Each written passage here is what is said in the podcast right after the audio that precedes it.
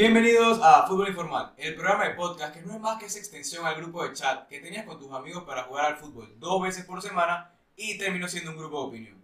El día de hoy me encuentro, como todos los demás programas, con Miguel, la bomba Mayo, Rafaelo, Rafi, Bruno y la polémica hecha persona, el Cards José Cargiuro. Buenas, buenas, buenas. Adicional a su servidor, Estefano Bruno, ST. En las noticias del día tenemos que el alemán Timo Werner, que ya acaba de fichar por el Chelsea, como le dijimos anteriormente en los capítulos, eh, llegó a 95 goles en esta última jornada de la liga alemana y se convirtió en el mayor goleador en la historia del Leipzig. Aunque bueno, no es tan difícil sabiendo que es un equipo con muy poca historia. 10 años creo que es lo que tiene. Y aunque usted no lo crea. Y además de eso, tenemos que el, los jugadores Giorgio Chiellini y Gianluigi Buffon renovaron con la Juventus un año más. Cuidado, cuidado con Buffon, con Buffon para Qatar. Sí, porque a los, a los 43 años va a seguir jugando, la verdad, cumple el 28 de enero. Digo, Buffon lo que estaba buscando es romper el récord con Qatar. Veremos, veremos a ver qué pasa. Y hablando de bienvenidas, como se la dimos en este podcast, ya el Barcelona le da la bienvenida a Pjanic en sus redes sociales, algo eh, bastante polémico sabiendo cómo está la situación actualmente en el club y con las declaraciones que se vienen dando. Es más, luego del partido en Balaídos, eh, Suárez da unas declaraciones bastante curiosas. Él menciona, cuando le preguntan por qué les ha costado tanto eh, eh, ganar de visitante y por qué han perdido tantos puntos, él se refiere a que eso debería tenerlo estudiado el técnico, que los jugadores han dado todo en la cancha y que prácticamente se lo recrimina a Quique Setién. No sé qué opiniones ustedes tienen de esto. Ok, para mí, Setien vino diciendo que era cruifista, que era el ADN Barça, que era de buen toque, y no se ha demostrado. O sea, el Barça todos echaron a Valverde diciendo que era una porquería de técnico, llegó Quique Setién y es igual o peor que, que lo que ha hecho Valverde. Eh, digo, con Valverde también de visita estábamos mal, pero yo siento que el problema de este Barça, más que todo, es la directiva. La directiva siento que, que se tiene que, tiene que dimitir ya, pero todo suena que se va a quedar un año más y eso es lo que me entristece más porque parece que este Barcelona va a estar un año en esta situación. A ver, a mí lo que me parece es que cada personaje tiene un grave responsabilidad. La directiva en por sí, de por sí, sí tiene una responsabilidad grande, porque es la que toma las decisiones oportunas del Barça, y créeme que las decisiones que ha tomado últimamente han sido lo menos oportunas. O sea, desde qué técnicos traen, los jugadores que traen, eh, las finanzas, cómo la manejan, en fin, terrible. Vamos al escalafón siguiente, el técnico. En este caso, Setién. A mí me parece que el tema, que el problema que tiene Setién es que él quiere, quiere introducir algunos cambios, algunos cambios de filosofía, pero los jugadores no se los permiten, porque los jugadores ya están chapados a un tipo de filosofía y ellos dicen, Pero a es que ver, esa es la filosofía Barça. no, pero no solamente el tema de la filosofía Barça, sino es que Setién se ve que quiere introducir algunos cambios, algunas mejoras en el esquema de juego y los jugadores le dicen, a ver, tú eres el nuevo aquí y no los dejes y esos No. cambios no los vamos a hacer. No, pero tú me disculpas, tú me disculpas. El técnico es la autoridad. Claro, El técnico es la autoridad. Y ahí le doy la palabra, por ejemplo, a Luis Suárez, que él dijo, cuando Quique Setién dijo, o Quiqueja, mejor dicho, en su conferencia de prensa, dijo que notaba un problema en el plantel, pero que no sabía qué era, y Luis Suárez le responde, si él nota un problema en el plantel, claramente el problema es él, porque si no lo puede, si no lo puede resolver, pues entonces de qué estamos hablando, si esa es su, su función como técnico. Bueno, porque también tenemos claro de que en el Barcelona hay figuras como la de Leo Messi, que tú no le vas a decir a Messi dos que tres cosas y que si no está de acuerdo con lo que tú dices, lo vas a sentar, Pero- porque sentar a Messi es tirarse la soga al cuello. Pero claro, pero ahí está el tema de, la, de las famosas vacas sagradas y del club de amigos que siempre se ha hablado, que es el tema que está afectando al Barcelona. O sea, eso ya lo vimos a ver en el Milan. En el Milan, en su momento, lo que lo llevó hasta estas condiciones ahora fue de que era una plantilla que se le sacó hasta el último sumo. O sea, dejaron que todos se retiraran ahí cuando ya, habían, ya no daban el nivel que estaba, el nivel que debían de dar. O Me sea, está diciendo que tienen que meterle una patada a Messi, entonces. no, no, no, no digo una patada, sino es que hay que a, a la plantilla renovarla, darle espacio a los nuevos jugadores, hacer una combinación entre los jugadores que están dando lo último con los jugadores nuevos, las nuevas haciendo, estrellas. haciendo un contexto, cuando, se, cuando llegó Guardiola, dijo, se me van Deco, Ronaldinho y querían por fuera de todo. Entonces quedó una temporada más, pero los tres estandartes de Rijkaard los sacó. Exacto, de eso es lo que yo hablo. O sea, puede ser que no sea tan radical así. Y después ganó un sextete con. Pedrito, con Pedrito y con Villa. Pero es que el tema está ahí en lo que tú dices, la jerarquía del técnico. El técnico tú no puedes hacerle, por ejemplo, a mí me parece una falta de respeto lo que hizo Messi en el partido con- contra el Celta, el que no escuchó a Sarabia, el asistente de, de, de Setién. O sea, se da la espalda cuando él llega a decirle algo. O sea, Sí, eso hay, también que, me parece. hay, hay- hay que tenerle respeto a las jerarquías. Yo entiendo que Messi es Messi, es el ídolo máximo del Barcelona, pero me parece que es una cuestión de humildad y de respeto escuchar a los que tienen, por decirlo así, los que toman las decisiones en el, de las estrategias del fútbol del Barcelona. Claro, pero también se ve un... Como que no hay solo dos partes acá, y esto es lo que yo quisiera ver, porque también está la directiva.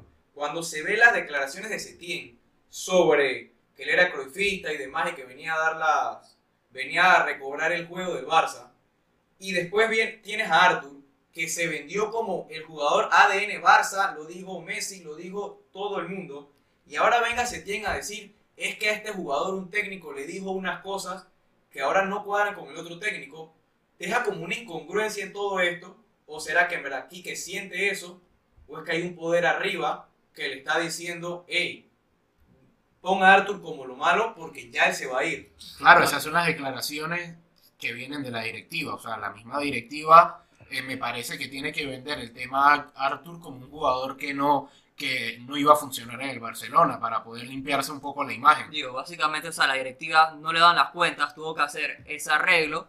Y entonces le dijo aquí que se tiene, hey, di que Arthur no estaba, no era filosofía Barça, habla mal de Arthur, para que los catalanes digan que, ah, bueno, en verdad, como, es el, como el técnico dice que, que no estaba jugando bien, no era de filosofía, está bien que lo vendan y viene Pjanic que a lo mejor sí era bueno. O sea, es un tema no futbolístico, No. sino meramente económico de las cuentas de- del Barcelona.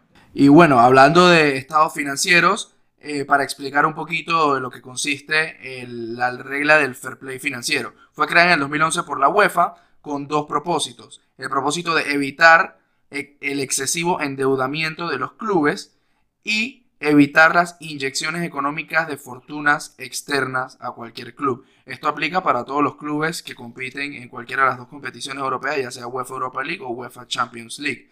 Em, consiste en no gastar más de lo que le ingresa al club en un periodo de tres años y la regla les permite tener una deuda, una deuda máxima de hasta 30 millones de euros, los cuales tienen dos años para subsanar.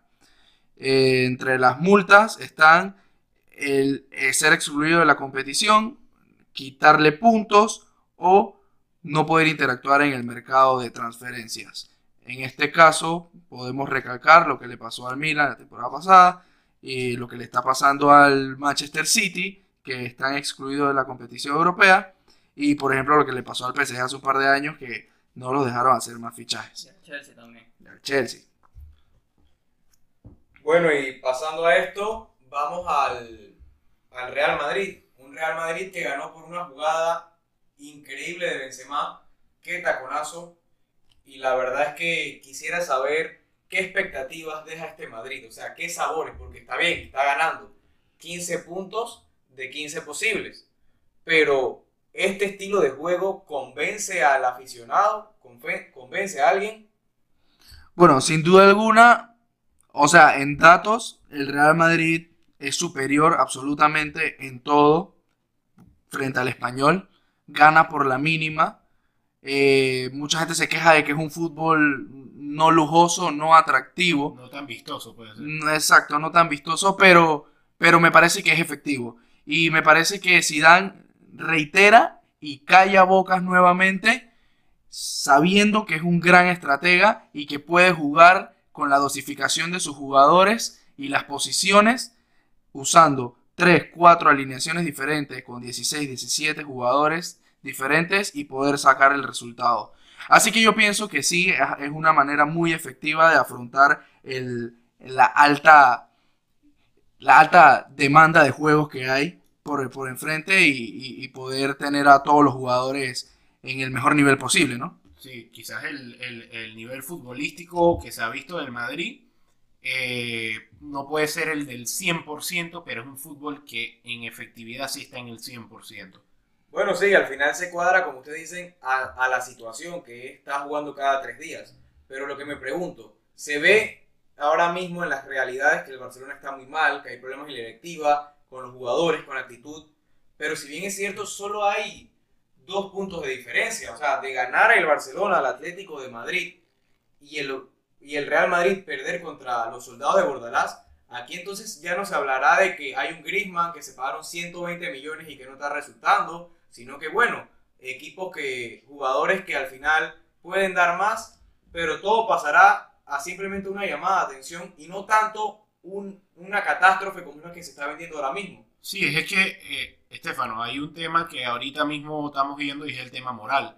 O sea, yo siento que en el tema moral el Madrid está en los más altos de la temporada, un Madrid con confianza, un Madrid que le está saliendo todo a nivel de cancha, aunque como tú, como lo estábamos diciendo, en fútbol no es el 100% vistoso, pero sí tiene un 100% de efectividad que se traduce a una moral alta. En cambio, el Barcelona no. El Barcelona ha pasado de cuando reanudamos estar de líder a estar dos puntos debajo del Madrid, con problemas en la directiva, con problemas de fichajes, con el tema de Arthur y con jugadores que no están contentos de cómo se, está gesti- Ajá, con- cómo, no, cómo se está gestionando el club de parte de la directiva y cómo lo está gestionando el entrenador. Entonces, si juntas todo eso, ves el tema de la moral del Barcelona que está ahorita mismo por el piso.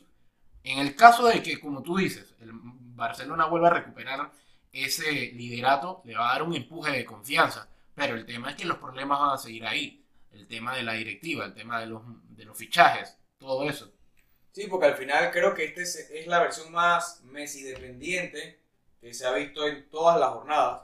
Y un 0 a 0, como son los partidos del Cholo y los partidos del Barcelona, que se definen por un tiro libre de Messi, y un desacierto de Ramos en alguna jugada y queda 1 a 0 a favor del Getafe en el otro lado, ya se cambia la perspectiva totalmente, que era lo que, lo que se decía. Entonces, es muy interesante ver eso. Y volviendo al tema Barcelona, es curioso cómo deja ir tantos puntos de visitante, y más ahora con esto del- de la liga post-COVID, cuando ya ni siquiera se puede decir es que la afición del equipo, del equipo local afectó al Barcelona, porque ya es simplemente juego, simplemente tu alineación y tu esquema contra el otro. ¿Cómo podría eso afectar si tú estás jugando de visitante o de local? Es el tema que yo digo con, con los jugadores, es el tema del rendimiento. O sea, por eso es que yo digo que no es un tema, un, un- un problema del técnico si fuera de que cambian los 11 jugadores cuando juegan de local contra los 11 jugadores que juegan de visita, sino es que yo veo un tema de los jugadores. O sea, cuando van de visita, no sé si, no quiero decir que no den el 100%, sino es como un tema como que a, a veces, o sea, ya no les da, no les dan. O sea, pienso que los, jugua- lo- los, equipos, los equipos locales se empoderan y el Barcelona como que no sabe contrarrestarle a, ese, eh, eh, a, a esos equipos locales. Los mismos jugadores en el tema del aspecto, eh, el aspecto moral cuando se enfrenta contra estos jugadores. Sí, Porque siento que la mentalidad del Barça, o sea, de, de visita afecta bastante. en No, el Camp Nou, en el Camp el Nou Camp se ve como arrolla el Barça. El Barça cosa- no pierde o sea, puntos. De visita yo siento que es como que, o sea, tan, por ejemplo, contra el Celta, el primer tiempo del Barça fue de los mejores primeros, de los mejores tiempos que he visto de Quique Setién. Fue un Barça bastante vistoso, de un buen juego. Se fue arriba del marcador, Messi, Messi pudo meter el segundo, pero el segundo tiempo, o sea, apenas el, el español empezó a presionar, el Barcelona como que tiene la mentalidad como que estoy de visita, Creo que el tema pasa porque cuando los equipos locales se empoderan de ir al ataque, el Barcelona el no Barça sabe no sabe contrarrestar. No, moralmente a la hora de jugar. Y el tema pasa por eso. O sea, por eso tú crees que cuando el Barça toma la ventaja en, en los partidos visitantes, le empatan o le remontan o cosas así como el Celta.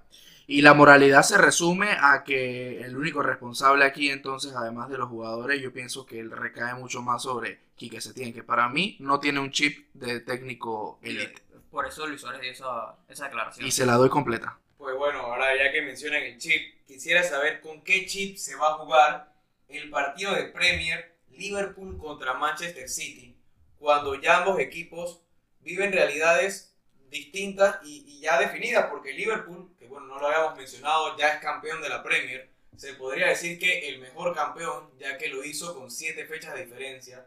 Ojo, también el, ca- el campeón más tardío en lo que sería, porque en junio ya no se estaba jugando nada en un tiempo normal de fútbol, pero también el más reciente por lo de las jornadas que le faltan.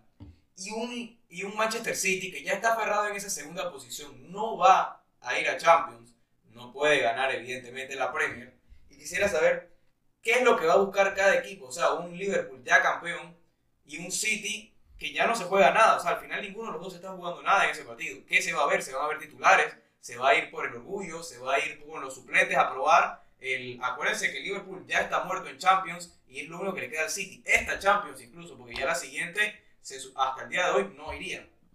Bueno, el tema pasa porque yo creo que ya Liverpool sí va a salir a ese partido, quizás no con el 100% de intensidad, pero sí pienso que van a salir con buena cantidad de titulares y a cumplir con el calendario. Me imagino que tendrá la motivación de poder romper el tema de los récords de puntos, pero creo que es meramente secundario ese tema.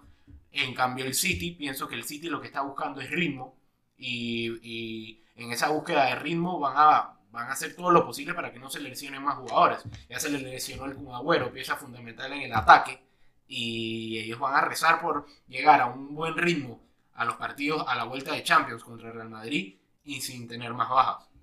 Sí, o sea, para mí va, va a ser un partido con muchos cambios. Digo, ambos, ambos equipos tienen plantillas bastante amplias, más que todo el City. Siento que Pep va a darle oportunidades a, a los jóvenes, como Phil Foden de- del City, que cada vez que entra da buenas sensaciones. Y digo, la Champions todavía falta bastante, FA Cup también, por lo que el City va a ir poco a poco haciendo cambios, viendo, eh, probando jugadores nuevos, jóvenes.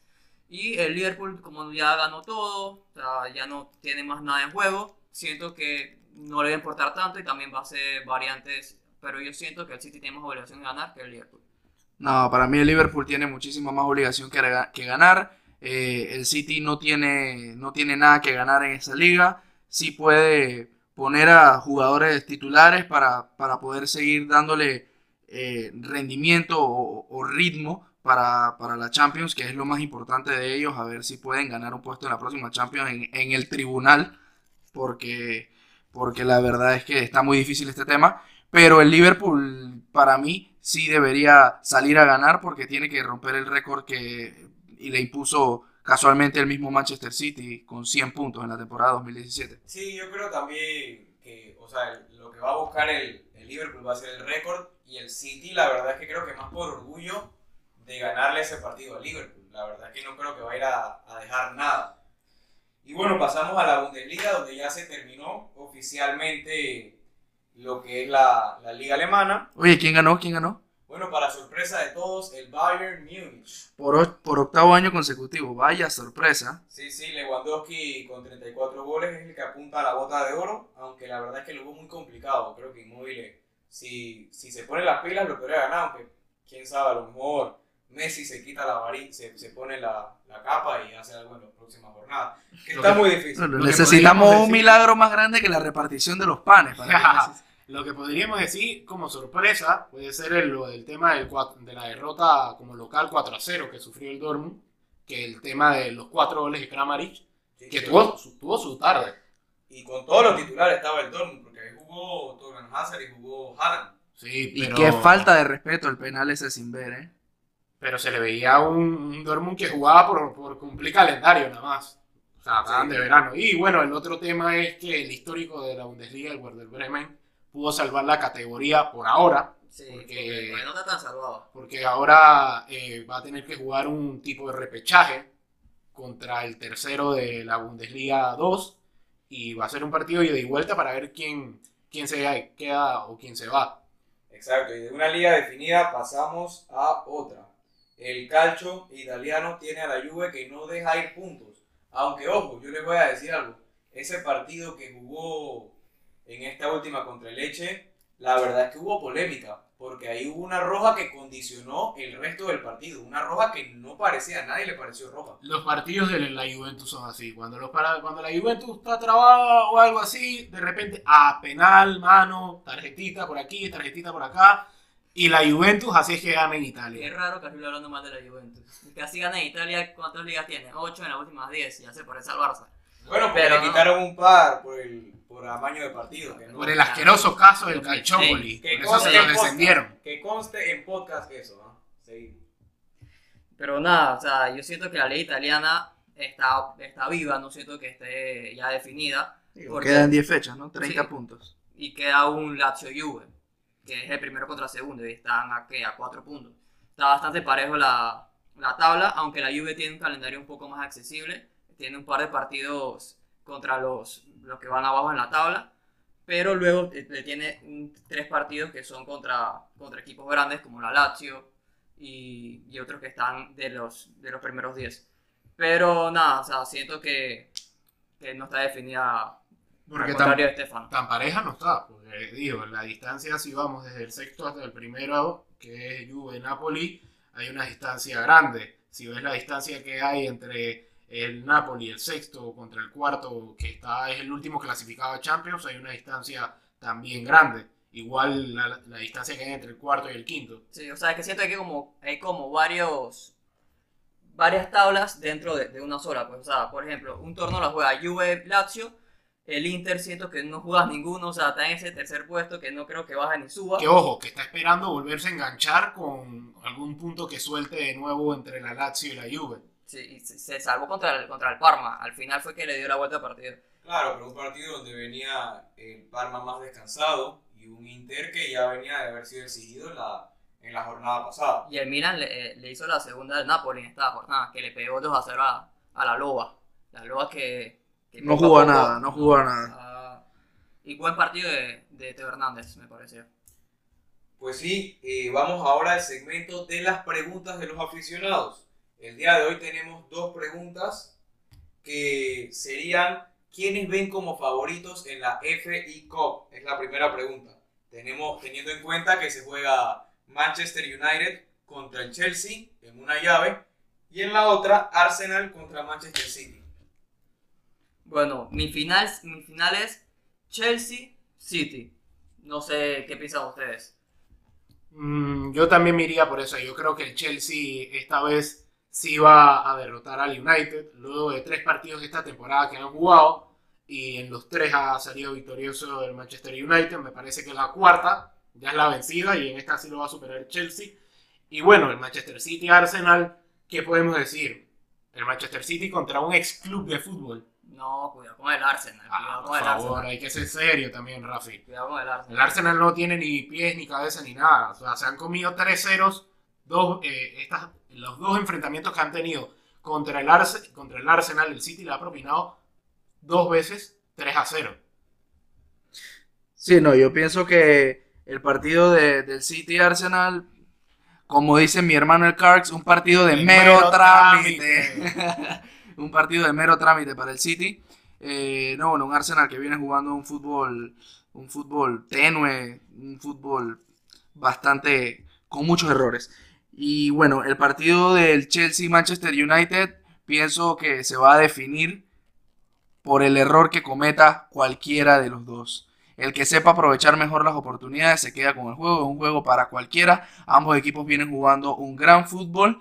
De hecho, están ahí pegados en la tabla también. Peleando Y- un puesto de Champions. Y sí, Pues sí, yo pondría también, quisiera poner en contexto primero contra quién van a ir los, los equipos participantes de las semifinales antes de jugar este partido.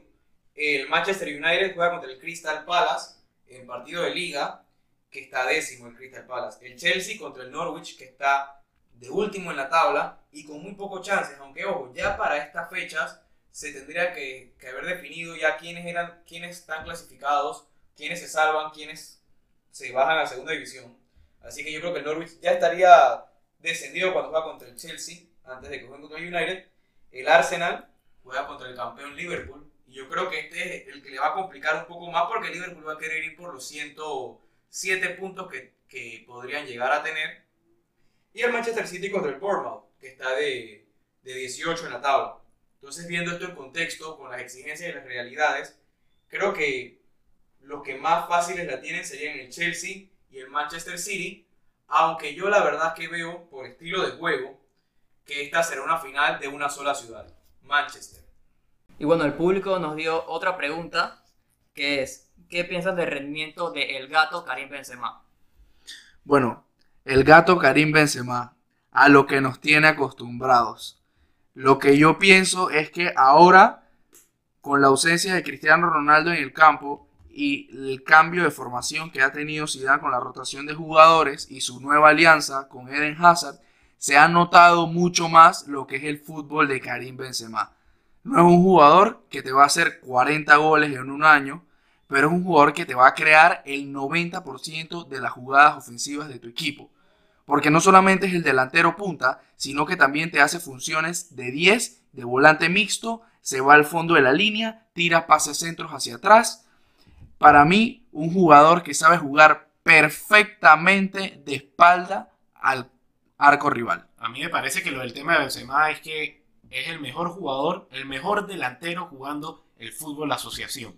¿Por qué? Porque quizás lo que siempre le hemos criticado a Benzema, que en el Lyon era un delantero que tenía todo y un delantero matador, que hacía bastante goles. En cambio en el Madrid no hace tantos goles, no se lo tiene como un matador, pero me parece que el fútbol asociación, lo que le da en la ofensiva eh, al Real Madrid, es impresionante. La asociación que da con Hazard, que da con los extremos, que da con los que juegan con los mediocampistas, con Casimiro, con Modric, con Valverde en ciertas ocasiones. Me parece que todas las jugadas ofensivas que tiene el Madrid siempre pasan por Benzema. Y Benzema siempre es factor predominante en esta jugada. Me parece increíble y como ya lo dije, el mejor delantero a nivel mundial en fútbol asociación.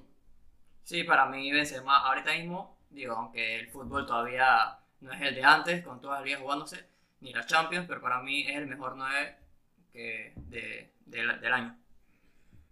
Pues ahora pasamos a la sección favorita de la gente, la de los picks. La gente de- que le gusta la chingue. La gente, vamos a ver los, los de los medios digitales de las apuestas deportivas. Miguel, ¿qué nos tienes hoy? Bueno, tres piques como lo usual. El primero, Serie A. Fiorentina, Sassuolo, el 12 contra el 13. Ambos marcan. Segundo pique, Brixton United contra Manchester United. El Manchester United directo tiene que ganar para meterse en Champions. Ahorita mismo está fuera, con un partido menos, pero está fuera.